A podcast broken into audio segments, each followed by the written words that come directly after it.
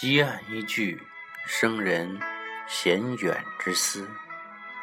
大家好，欢迎来到我的电台。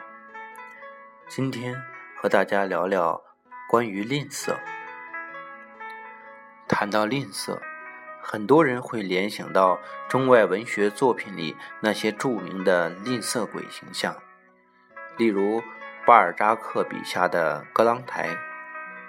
尽管拥有万贯家财，可他依旧在阴暗破烂的老房子里，每一顿饭的面包食物，每一天要点的蜡烛，他都亲自分发，一点儿都不能多。他看到女儿首饰盒子上的金子，就好似一头老虎扑上一个睡着的婴儿，把首饰盒子抓在手里，准备用刀子。把金子给挖下来，想想都很可笑。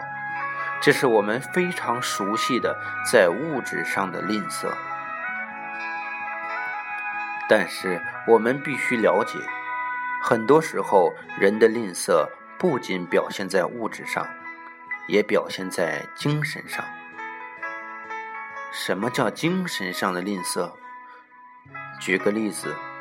我们经常可以看到，有些人际关系不是很好的人，基本上听不到他说一句赞美别人、让人轻松的话，总是用冷漠和麻木不仁来回应别人的热情，这就是一种精神上的吝啬。这种吝啬甚至会比物质上的吝啬更可怕。长此以往，会让自己的内心变得越来越贫瘠，杀气越来越重，而且很容易以充满杀气、充满敌意和破坏性的倾向去感受、看待周围的事物。用现在流行的话叫传递的都是负能量。这样的人，我们会本能的远离。很多人有时候不明白，为什么中午吃饭大家不叫自己。这种人老是觉得别人对不起他，其实他应该想想原因。如果他受欢迎的话，他不掏钱，别人也愿意带着他去吃饭；而如果他心怀杀气，即使是他请别人吃饭，人家也会跑。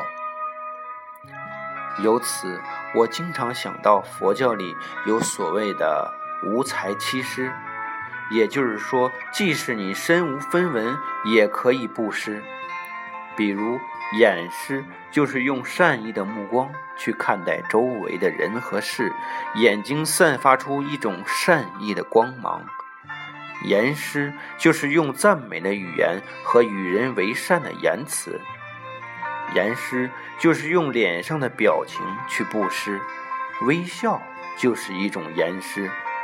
身师以清洁而端正的仪容待人接物，以行动帮助别人。心师敞开心扉，对别人诚恳。坐施将自己的座位让给别人。